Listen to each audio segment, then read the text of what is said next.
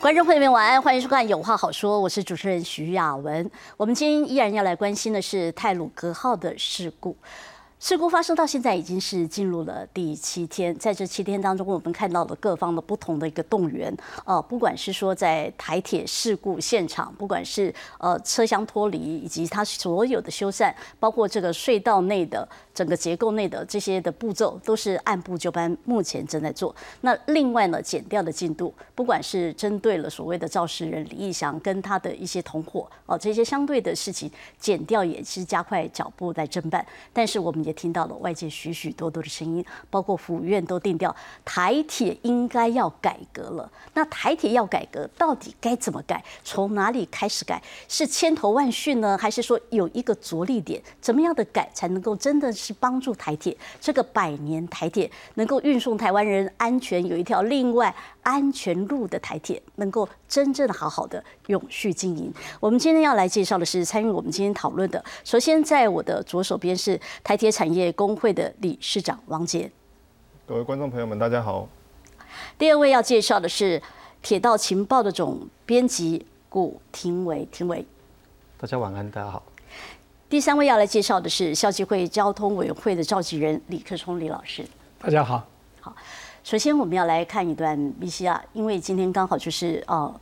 台湾狼俗称的头七，在今天当中呢，我们知道说这一次的泰鲁格号事件造成的严重的死伤，因此今天的台铁全线列车在呃七天前发生事故的早上九点二十八分一起鸣笛，同时司机员也系上了黄丝带，那为罹难者来致哀。我们来看这段陛下。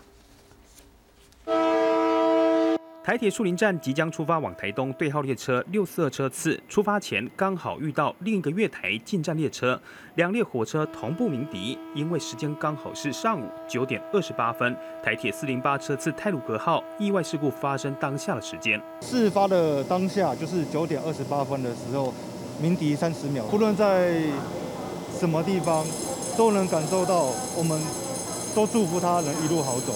上午九点二十八分，台铁普悠马四零八车次列车也刚好出和仁隧道，行进事故发生地点，特地减速并长声鸣笛，为殉职的司机员及罹难者致哀。而台铁花莲站则在第一月台安排一列车，在车头车侧贴上黄丝带，追思两名英勇殉职的司机员。台铁火车驾驶联谊会理事长黄龙华说：“同时，司机员听到火车的鸣笛声，有如悲鸣。”呼吁政府能重视铁道安全，同时希望这个鸣笛能唤醒社会各界以及政府高层对铁道安全的重视，不是只有空谈，不是口号，真正所为的一切要以安全为出发点。全台火车同步鸣笛致哀。当时线上运转的车次一共有一百二十列车次，不少司机员除了表达支持，更坦言，自从事故发生后，台铁员工士气都很低迷沉重。希望透过鸣笛给司机员罹难者尊重与安慰，也是给救难人员协助修复路况人员最大的敬意。记者黄立伟、谢奇文、林小慧、沈志明、温家凯综合报道。另外，我们要赶快也来关心到目前的最新的减掉的侦办进度。李义祥的工程车坐在副驾驶座上的落跑的越南移工阿后啊，好，他现在也被减掉来申请这个收押禁见。那在这当中呢，我们其实在这段时间，我们也陆陆续续看到了，在整个这个公共工程的营造部分，有人说有借牌，有人说有种种的弊端在里面，到底是怎么回事？我们先来看减掉的进度。囚车缓缓驶离，准备将阿好送往看守所。检警侦办台铁泰鲁格号事故，从花莲市区的路口监视器画面锁定李义祥驾驶的工程车，坐在副驾驶座上的就是越南逃逸移工阿好。复讯后认为有逃亡之余，向法院申请羁押禁见获准。经检察官讯问之后，好认为有逃亡的事实。有勾串灭证之余，好，所以已经向法院申请羁押禁见。认为被告涉嫌刑法第两百七十六条的过失致死罪嫌的犯罪嫌疑重大，那这是羁押的。其中一个要件，检警积极侦办李义祥肇事的刑事责任。八号首度提讯李义祥，厘清相关案情。廉政署也同步针对东兴营造承包，在发包给李义祥施作的明隧道工程有无不法，约谈公司负责人黄平和等人到案。中午带往地检署复讯，厘清是否有官商勾结的嫌疑。安娜忽然忽然有飙炸。另外，有立委出事掌握到的台铁边坡工程资料，发现这工程已经展延四次，施工厂商为东兴营造，底下的协力厂商也就是分包商共有六个，其中义祥工业社在合约中的工作项目只是提供怪手等的机具设备。本来六分之一的包商只手遮天，变成整个工程都可以他来负责，所以才会在四月二号的时候，他一个工地主任就可以跑进去工地，不是吗？呃，有换换过人，有换过人，是去年十一月十九号才换成李义祥，对不对？是。公共工程委员会也认定有借牌转包的可能。针对工程车滑落铁轨，运安会透露，怪手操作不当，导致整台车掉落。现场第二人除了李义祥，还有助理驾驶。拍到影片，他在拉的时候可能操作不当，不止工程车没拉上来，反而整台车掉下去，是不是这样？呃，大致上是如此。杨宏志表示，已经掌握关键录音档，录到当时处理工程车卡在草丛的关键对话，交由检方处理。记者台北花莲综合报道。其实我们要来看一张图卡哦，在这张图卡里头，似乎已经也说明的是说，目前检调在呃侦办的一些最新情形。譬如说，在一个现场的画面上面，我们看到的说，在不管一二三四五这个整整个工程车掉落的时候，在这个是谁在这个工程车上？那是不是当时候真的有怪兽在那里？哦，已经试着他们是不是要移动？就是他们自己在作业的时候，反而造成一个很大的灾害在那里。我们其实要说，这一个工程讲白一点，就是台铁他们要改善行车安全的哦边坡工程，但是要改善行车安全的边坡工程，却造成一个最大的伤害。那我们看到的说，在这个呃画面上哦说的非常的清楚，这整个工程的移动就是。你台铁，我说你连续假日你不可以，你不可以做，但是他们还是做了。那这个部分到底是我们是说，哎，监造的人是谁？好，监造的厂商他们有没有来？那你台铁需不需要在这些重大的工程当中，你有雄信在营造商博，你是不是爱给一个派郎修改去寻一下？好，这些其实我们都要来了解，因为这个整个牵涉到说，可能呃台铁的一些内在的。文化是不是有没有对工程？很多的时候台铁会说有啊，delay 工程一天罚十二万，就这个工程来讲十二万。那呃，如果验收没有过，我就扣尾款，这是一般。但是如果说这样的是一个公共工程的一个习惯，是不是这样的一个习惯，其实也让我们这一次，也让我们这次的灾害，在我们不察觉当中，它就是造成一个灾害的主要原因。李老师。对，呃，主要就是工地管理啊，呃，出了很多的问题了哈。那这个问题，如果我们要去做完整的检讨啊，我们从上来看的啊，第一个就是公共工程委员会，他应该去做施工的工地的一些查核，而且每年会有定期来做考核，而且会有评他的成绩啊，各个等级哈。然后我不晓得他有没有看到这样子的一点，将近大概一点二亿的这个重大公共工程。它的考核机制是什么？哦，然后他对这边的工地管理不安全，是不是在在实地考核当中就看出来？哦，那第二个就是我们当然就再下来就是交通部铁道局，它也有监督啊，也有考核的机制。再过来就是台铁，就像刚才主持人讲的哈，台铁如果该停工，本来停工的目的是什么？就是要保障我们在连续假期的疏运的安全。哦，免得万一有东西掉下来，影响就很大了哦。没想到，如果他应应该是停工的，然后他偷偷的施工，那我们就要去追究，如果停工的时候你偷偷的施工，他的罚款是怎么样？他的责任是怎么样？那监工的单位为什么没有发现？在工地呢，通常监工的单位呢，甚至专业管理的公司呢，都必须要有驻点人员，他要保证他真的是在停工的状态啊，而且甚至要保障这个工地在。停工的时候呢，会不会有别人外人侵入到这个工地，然后从事破坏甚至偷窃的这样子的行为？可是我们都没有看到啊。当然，就是一个工地主任，整个就是一手遮天啊，然后任意进来，任意去偷偷的施工、开车。那最奇怪的就是，当他发现这个车呢卡在这个树丛下的时候呢，基本上他都没有风险意识，他都不会想到说，万一他掉下来怎么办？如果他有这样子的观念的话呢，他基本上就应该打零八零零或打其他电话去通知我们的行控中心，通知说这个地方我们正在处理，请你必须要有一一定的应变的 SOP 了哈。然后他也必须要派个人去到前方去做瞭望，如果有车来的话，必须要让他暂停或者啊减速，都没有做这样的动作哈，然后自己就拿了怪手，然后弄弄弄，车掉下来，一分多钟就。我我想他应该也是知道，是说啊，台铁已经说好，好，台铁已经也有说啊，不能不能，但不能施工，但是反正你们也没有人来看。对。那如果我我没有赶快把车子捞起来或拉起来的话，呃，被台铁被人家发现，我可能还会有一些更重大的罚款，可能是这个样子。那这当中，这当中就是说，我们是不是因为台铁它是一个交通单位？好，这一次不管怎么讲。就是说，你台铁的工程本来大家外界还会觉得说啊，这就不过就是一个工程，然后害得台铁，台铁好像是受害者。可是大家回头来看的时候，你台铁是你这个负责的施工单位，只这个主要的主责，你就是台铁的工程害到了台铁的火车。然后害到台铁的乘客，是变成是这样的一个状况，所以外界就会整把整个矛头都指向了台铁。我们也来先来看看府院他定调，就说觉得说不管怎么样，台铁就是要改革。那怎么改革？每一次一个大事件之后，都会有一些就说台铁要改革，或者什么要改革。我们来看看这次府院他怎么定调台铁要改革重点。蔡英文总统说，他要横向的整合运工机电的系统。改变层层上报再层层下达的模式。第二个，要解决长期的亏损，否则任何改革的方案都会遇到阻力。第三，要有良好的管理，提升安全的要求，并且能够改善财务，才可以有更大的空间与弹性，来找出一个最合适的哦最合适的经营模式。另外呢，行政院长苏贞昌他也说要严格的盘检，确保行车安全，清查工区的安全，还有工程发包，然后加速智慧化跟预警系统，多少的费用政府都愿意负担。另外呢，呃，历史的包袱跟政策的负担不能由台铁单独承担，希望社会可以共同支持这一项的改革。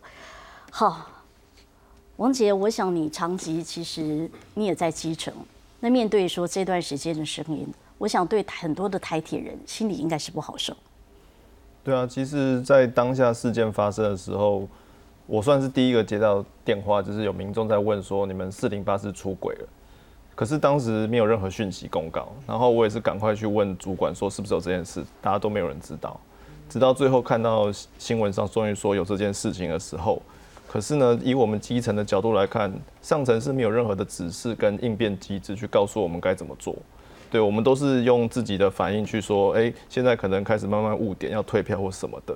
这些长期以来就是台铁的弊病就在这里。之前像蔡总统说的，就是为什么一直要改变这个层层上报这个机制，而不是说很有一个明确的应变机制，说上面就会反映下来，然后下面的很快了解，或是下面做成的决策之后，上面能够立刻的。回应说：“哦，好，那我尊重你们的决策，这样子。所以一直到现在，台铁的文化就是在这个方向中打转，它没有一个很明确的一个改变的机会。然后，其实也是从普悠玛事件发生之后，其实我们会觉得，像总统跟苏院长说的这些，好像在二零一八年都听过，对。但为什么一直三年过去了，到现在却没有做这些他应该要做的改革？好，其实，在一零八年的普优，呃，在之前的那个普优马事件当中，后来有提出一个台铁总体检的这个报告，只是说外界都说，呃，行政院没有核啊，但是那个报告其的确是做出来，那做出来里面也列出了许多需要改善的事项。好，那后来到底能够改善，有改善多少？那外界感受多少？还有你们自己是不是真的有感觉到，说是真的从普优马事件之后到现在，真的有改善的事项吗？以我们来说。会觉得改善的幅度非常小，即使设立了营运安全处或者是什么资产管理中心，对，然后这些东西三年多看下来，其实我们并没有感受到对于台铁整体安全有多提升。尤其今年一二月又发生那个海端事故，还有就是我们的潮州吊车工死亡的案件，我们也是一直在呼吁说，现在台铁的状况已经是呃基层处在一个不安全工作的状态。那为什么台铁没有去针对这些小问题，都去赶快做通盘的检讨跟改善？一定要等到真的是死的民众一堆人五这样五十人的时候，才会意识到说，哦，原来我现在开始要改革。对，那那十之前的十八人难道不就是一个警讯吗？其实很多人都说，呃，这是台铁的组织文化。到底台铁的组织文化有何等的艰难，何等的艰难，以至于你们会有这样的的反应？包括你们自己基层员工的无力感，其实感受得到，听得出来。好，听为你长期在观察台铁，你觉得为什么？其实我觉得。这个事情是相当复杂了，还蛮多层面的的互相的交织在一起。但是，嗯，当然，我想台铁是绝对要改革，这个是讲了十几二十年了，也是像李教授长期在关注的这样子的议题。那每一次有出这样子的状况的时候，我们都会觉得啊，是一个所谓的改革的时机又来了。那最后又觉得好像，哎，怎么又没有没有照着这个改革的脚步来前进？哦，这是一件事情，但是其实今天哦，不管是普悠玛的事故，到刚理事长提到的潮州的事故，又或者是海端的事故，然后还有哦这次这个泰鲁格号这个令真的让人非常心碎、痛心的这样子的事情的发生，里面都有一个共同的因素，就是风险的意识相当相当的薄弱，在各式各样的场合都不具备这个风险的意识，这个有时候。事实上，它并不是制度上，或者是所谓的组织文化。当，我们也可以把呃风险意识薄弱说成是组织文化的一部分。那其实我想从这几个事件来看，风险意识是一个可以先建立的事情。呃，在什么时候会具备具具有风险，是必须呃最优先知道的，所以才会。呃，发生譬如说，呃，我的车子卡在树丛，那我认为我自己用怪手来去呃化解当下的这个状况是 OK 的哦，但事实上这是不 OK 的，不是从结果论来看，因为我们在现场在轨道周边的环境就是一个高风险的场合，而且它会造成非常巨大的危害的这样子的事情没有内化到呃，不管是呃外包商也好，哦，甚至是呃。局里面自己的同仁都有可能是欠缺这个风险意识的，所以我我其实觉得，当然我们在谈制度，在谈组织文化，在谈改革，事实上这个风险的意识显然是一直都没有被建立起来的。老师真的是这样吗？包括台铁它的许多的，不管你是运务或者是公务，好，我们都知道说，其实之前很多就是有时候一死，有时候两死，有时候三死，都是一些呃公务段的。的员工或同仁，他们在结果不小心又哪一个车子又来了，又追撞，的确是在这个风险意识上，台铁似乎的确是少的。我们应该说，我们全民都比较缺乏风险意识啊。应该讲，我们看我们的道路的交通事故，你看我们在每次在电视上看到都是这样子啊，有很多交通的意外。然后呢，如果每个人都比较缺乏风险意识。那台铁的员工呢，自然也比较缺乏风险意识。然后呢，我们怎么样借着教育训练，让他提高他在工作上面的风险意识啊？那当然，运工机电如果要做风险控管的话，运工机电这四大单位一定要串起来。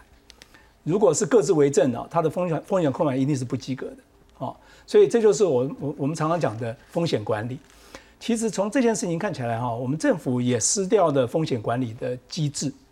我们上我们这样说好，公共工程委员会现在正在查一些相关的工程啊、转包啊、借牌啊，难道以前没有发现吗？我们在这么多的重大的公共工程，哦，然后再发包的时候，我们现在是能力不足的，因为太多了，太多案子，甚至发包不出去。切牌是台湾工程界的文化，对之一之一。那为什么没有说我看到这样的问题，有没有办法去做改善？以前如果是供需平衡的情况下还好，现在是供需失调，很多人工作太多了。然后假就是比较有能力的公司呢，他做不完，他就慢慢往下包，包给那些本来没有能力做这样级的公共工程的工作或者工程的种类，他也开始做。所以如果这样子的话，他能力不足的，我说这样，那像这件事情就代表说，一个工地主任完全在能力不足的情况下去管一个工地，然后呢发生这么大的风险。所以其实我们是说要改革，要改革。比如说，可能呃，我们刚刚也看到了，呃，蔡总统跟那个苏院长他提到了那几个方向。那但是呢，我想大家讨论下来，反而觉得风险管理是大家都要建立的，特别是像台铁，你关乎是人的生命安全、交通安全有关系的，你那个风险意识真的要提高，包括你的工程不是只有这些土木做一做就好了。其实我们也要来看一下哦，就是说对于在台铁这一次的一个改革，很多人我们刚才是说千头万绪，那也有人会质疑说，大概我出代解学就来改革一次，那这一次这么大的事件。真的能够改革吗？外界也有很多质疑的声音，我们也来看政府端他们怎么回应。默哀开始。行政院长苏贞昌率领全体阁员八号在行政院会一开始，先为台铁泰鲁格号事故默哀。苏贞昌也再度致歉，强调台铁的改革要更加速，台铁员工也要体认改革势在必行，无可回避。台铁遇此大难，作为政府责无旁贷，我要代表政府。向罹难者家属、伤者深致歉意。经此变故，台铁的改革更要加速，台铁员工也要体认，改革势在必行，无可回避。苏文昌会中也才是严格盘检台铁安全、清查工区管理、工程发包，以及政府负担铁轨义务入侵预警经费等等。但外界质疑，从普悠马事故之后，行政院迟迟未核定台铁总体检报告，至今也未成立改善推动小组。但政院也澄清，名称不重要，重点在执行。那去年特别指示啊副院长是用所谓的专案会议的方式来执行。其他实质功能也等于是跨部会协调的功能，应该不下于所谓的推动小组。重点要能够真正的推动跟执行，而不要太在意那个名称是什么。卫福部成立泰鲁格号事故捐款专户，截至七号已经近六亿元，将成立管理及监督委员会，定期上网公布记录和捐款名册。那目前呃，我们在卫福部的网站，我们已经有设一个专区，每一天的早上十一点都会更新最新的捐款的笔数以及呃金额。行政院证实，苏贞昌七号已经收到交通部长林佳龙的书面请辞，八号也和林佳龙通电话，表示现阶段先做好善后工作，专注救灾抢通和关怀照顾事宜。记者李小刘翰林台北报道。其实我们在每一次的一些重大事件发生之后，政府都会有一些检讨哦。那我们要来看看这次肇事的这个六年改善计划里面的这一块，好，铁路行车安全改善六年计划这一块，它到底是让人安全呢，还是不安全，还是造其实是造祸了？那你看看，在这一次，好，这个名称很清楚，就是铁路行车安全改善六年计划，这个工程呢标的很清楚，就是北回线。那同时也有。呃，边坡安全的防护工程，好，这个大家都看得很清楚。好，这个工程呢是出现在哪里呢？这个工程其实出现在我们过去，其实在呃台铁安全的改善工程当中呢，它其实就写的很清楚，它是这个六年计划是一百零四年到一百一十一年，那总经费是呃两百二十亿，那同时是列为包括了呃是。列管的重大公共建设，好，比如说这个这这个工程，它其实都想写的非常的清楚。它已经在一百零四年，他们就要开始做。那我们看到了，它这里也写着，厂商有申请要展延，那必须好要在这个清明连续假期的时候停止施工。那也必须要在没有列车通行的时候，呃，有些工程在夜间要在列车没有通行的时候才可以施工。已经行文各单位。哦，展延要到四月二十六号。好，那其实，在这一刻展延当中呢，我们又看到了，因为呃普悠玛事件之后，又有一个台铁总体检，里面又有一个台铁的监测计划。如果当一些东西掉到你的铁轨上的时候，台铁你的监测是什么？你要做一些什么事？它有一个边坡全自动的监视预警系统，预计在一百零九年底完成。显见这个计划没有完，应该它延两年，延两年，你看也没完，也没完成。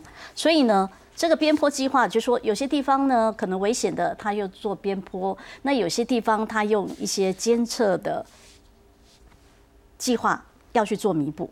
结果我们就看到了这个你来做这个监测计划，就是说你有东西掉进去的时候，诶，可以很快的呃反映给你的控制中心，你的控制中心立刻可以看到的这个预警系统有东西掉了，而且这是足以影响行车安全的，我们赶快来听来通知可能接下来会行通过的这些列车。好，乍看之下这些计划都非常完美，都有在做，但是这次出事的却是这样子的所谓的行车安全六年计划。面对这样的状况，老师你怎么看？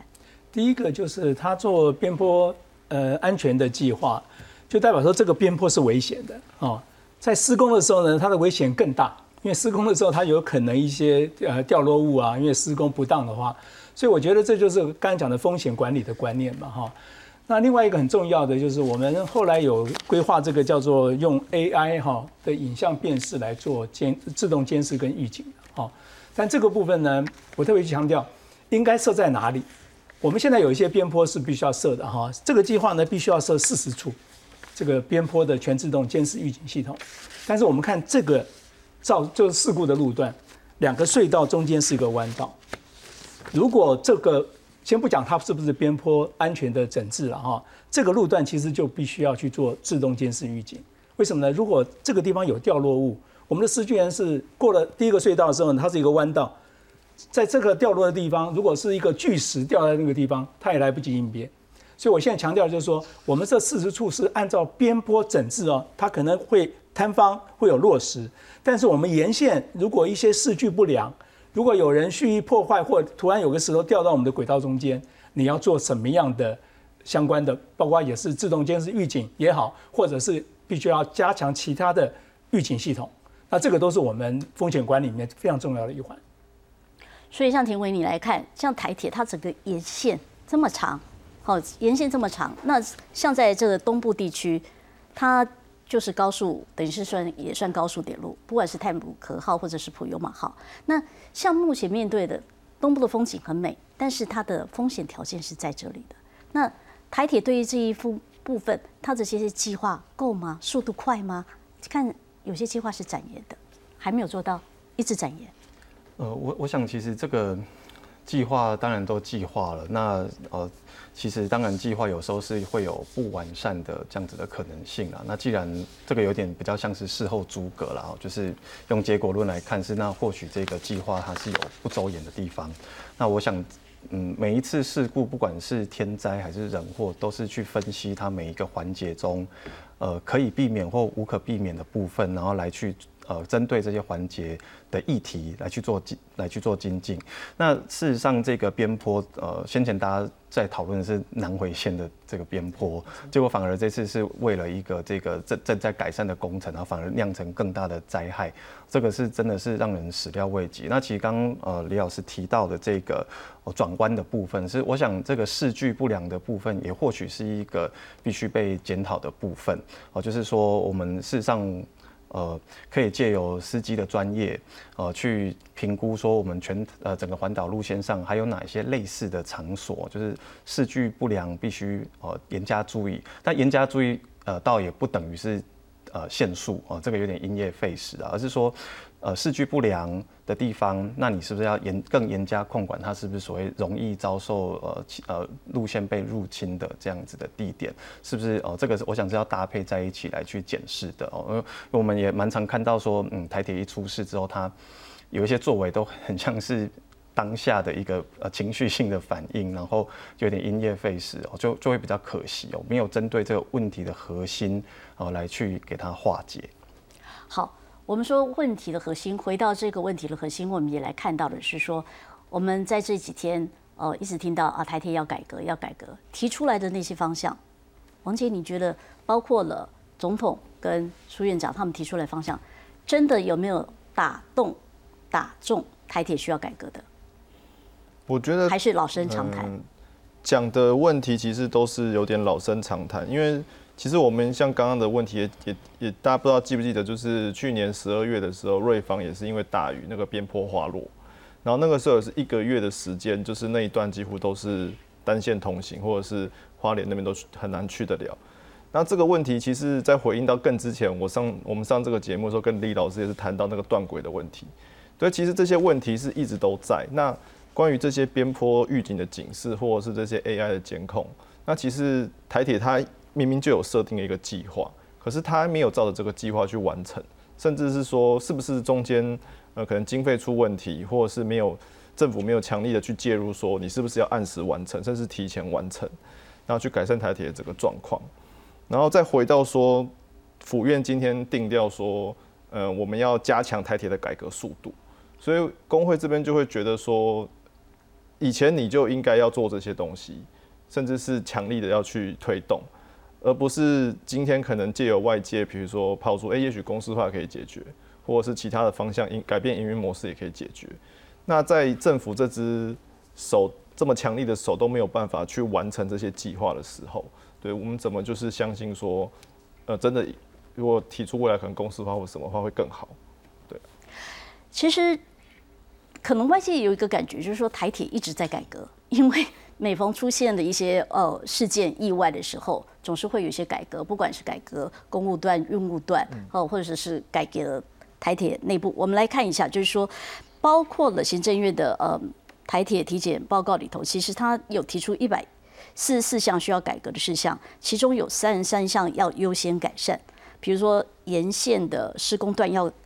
加强这个施工安全的措施，然后也要按照铁轨养护的标准，哦，作业程序施工。那另外呢，就是要去跟现场的负责人确认，要确保行车安全。另外，强化安全控管，成立安全的专责单位，哦，推动安全呃系统的一个治理。另外呢，加强部门横向的联系，改变过去的运务、公务，哦，还有这些机务，还有电电务等。各个单位大家各行其事的呃组织模式。那另外呢，交通部长林佳龙也说，如果组织没有办法改造，而且如果不是最上位者有决心，最后都会失败。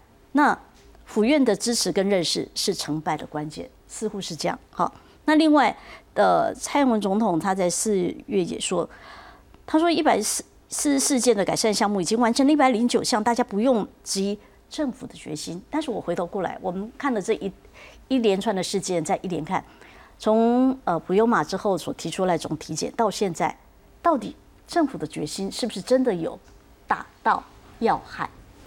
首先，这个总体检报告一百四十四项的改善事项里面，很多都是文字的叙述，不够具体。我们这样讲，如果针对我们台铁的问题啊，应该要更具体啊。然后我们看到很多的呃，就是解除列管的这个说明哈，都是说已完成建制。就去解除列管，可是它没有成改善成效的评估的机制，我们必须要有个滚动式的检讨，而而不是只求有，没有求好。你若有了，很多时候都是只有做到六十分吗？对，他就如果有了建制了，他就解除列管，那解除列管全部就回到台铁。那你想想看，台铁的目前的改革能力是有限的哦。你如果一解除列管又回到台铁，台铁要怎么去追踪，怎么去执行它的改善的内容？然后发挥它预期的成效，这个要打很大的问号。我们现在看到就是这样。如果说它已经完成一百零九项，我们要问你有没有把如何改善具体的内容把它写清楚，然后改善的成效完成了多少？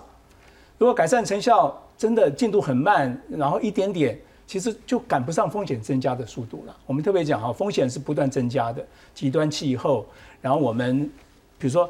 台铁的这个挑战要比高铁要来的大得多，它是一个 B 型的路权。我们特特别讲哈，它沿线上太多的开放的空间，如果它的危险是比高铁要多的好几倍，那我们也曾经尝试要去做非做个所谓的 fail safe，就是叫做如果是发生问题了，它也是安全的，就像高铁一样。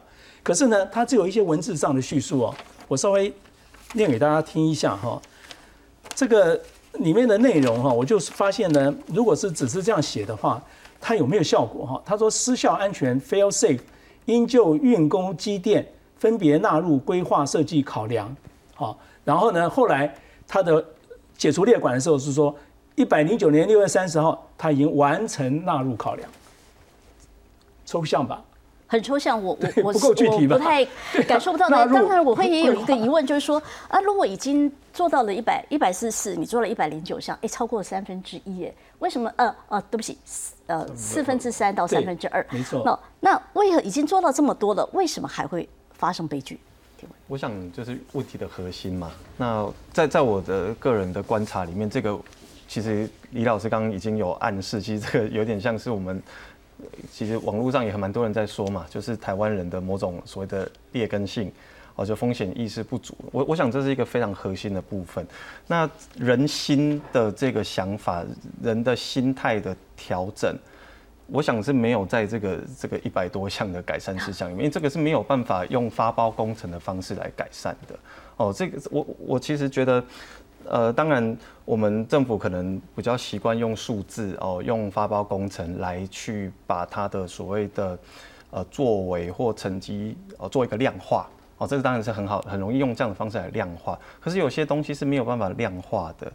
哦，这个有点也很抽象，对不对？是。哦，所以其实就是因为他的这些作为是抽象的，那实际要改善的事情也蛮抽象的，所以才会这么多年来一直这样子滚动式的滚，无法往前滚动。哦，这是我我的观察。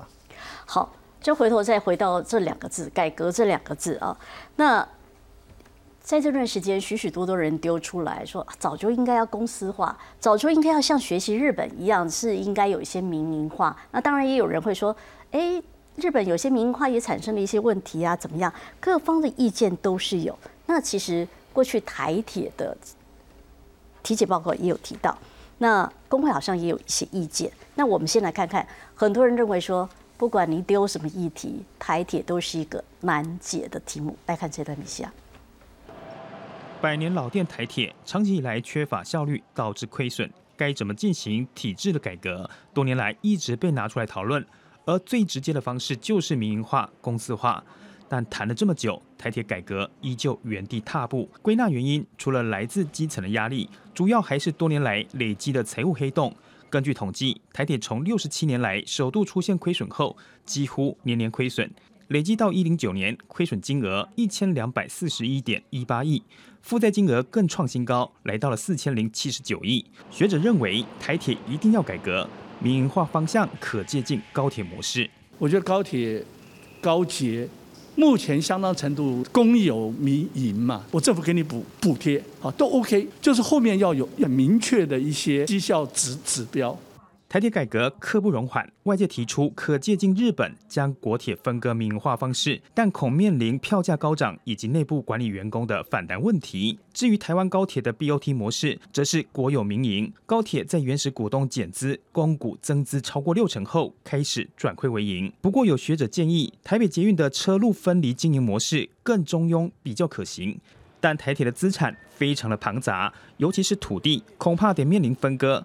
该怎么分割？如何估算？挑战相当大。所有的资产里面，一定势必要拆分，因为他要把这个负债要把它拿出来，然后让一个新的公司去经营。那他这样他就没有借口。学者认为，台铁要改革，就要减轻资产，一分为二，甚至一分为三，资产管理分开营运，残弱的体质才会改变。不过阵痛期恐怕要花上五到十年，会是很大的工程。记者黄烈谢奇闻台报道。好的，在台铁要公司化、民营化这些的声浪当中，呃，我知道工会其实都一直很有意见。其实我觉得不是说到很有意见，而是我们认为说，不管是学者或者是政府官员，会把公司化当成一个解方。可是真的是台铁目前的状况是适合这样去解吗？就是以往比如说我们看一些国外进行公司化的案例，可能是它冗员过多，它资产负债大。可是台铁现在并没有冗员过多的问题，我们反而是人力不足。那如果将来你进行公司化之后，你以绩效为考量的时候，你更需要压低人事成本，那你的人力预算就降低了之后，你会有更多人来台铁工作吗？你人力状况会改善吗？那就像这次出现的是外包上的一个疏失，将来你公司化之后，你是不是会出现更多的外包机会？你的外包商会越来越多，这些政府。都已经解决不了这些借牌的问题的时候，你觉得台铁这个公司它可以去管到这些问题吗？这其实也是工会一直在担心的一个问题。再来就是说，很多像是减轻负债或者是调涨票价这些可以稍微可以缓解台铁问题的的这些措施，政府其实现在就可以去做。它并不是说一定要等到公司化之后我们才能才才能够来做。我们工会更认为说，现在其实台铁的问题是很多的错误的政策在进行中，比如说你去大量的高价化、地下化，去浪费很多的前瞻建设的预算在这上面。可是真正的普悠马事件那些大家都分析出来了，问题在哪？比如说轨道，比如说台铁常常断电车线，电车线其实就是轨道有问题，导致那个上下拉扯，扯掉扯断上面那个吊线，并不是真的电车线断掉。但台铁就会觉得说，哦，那我要换粗一点的电车线，把它好像稳固一点。但其实你真正下面的轨道的问题并没有去解决，因为高铁的轨道是很稳固的，可台铁就是因为有刀扎，这轨道覆盖在上面。那这些问题大家都已经给你解方，或说希望你花预算在这上面的时候，政府没有去做，然后再回过头来说，嗯，这个是基层你们你们一直给压力说。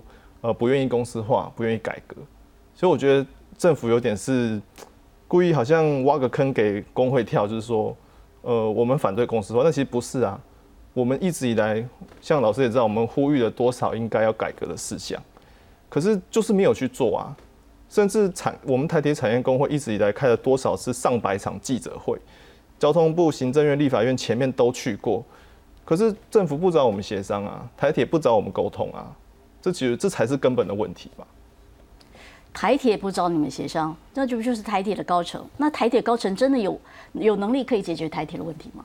我觉得 基本上内部哈所说明的问题，要比外部诊断的问题还要来的贴切。我们这样讲了哈，我们讲外部有时候会看不清楚，啊，没办法看出看清楚真正台铁的困境了哈。